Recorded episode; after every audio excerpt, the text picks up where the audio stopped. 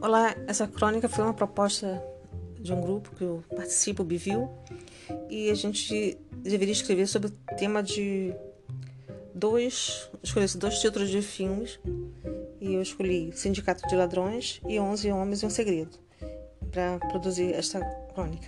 É Clã de Curiosos. Toda vez que ela passava pela rua, fazia questão de pronunciar com um sadismo a mesma frase: Sindicato de Ladrões e seguia seu destino balançando a cabeça em sinal de reprovação. Eram jovens que ficavam conversando em frente à praça da cidade. Quem eram eles ou o que teriam feito de tão grave? E já iniciaram as especulações por conta das palavras da senhorinha.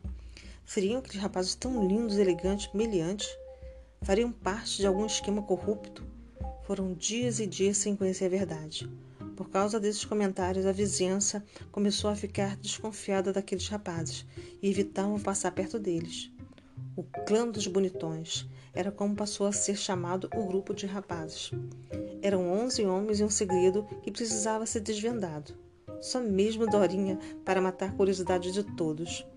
Quando Dona Jerusa passou pela rua, antes mesmo de pronunciar a costumeira frase, Dorinha, num repente, lhe perguntou o que os rapazes roubaram para serem chamados de ladrões.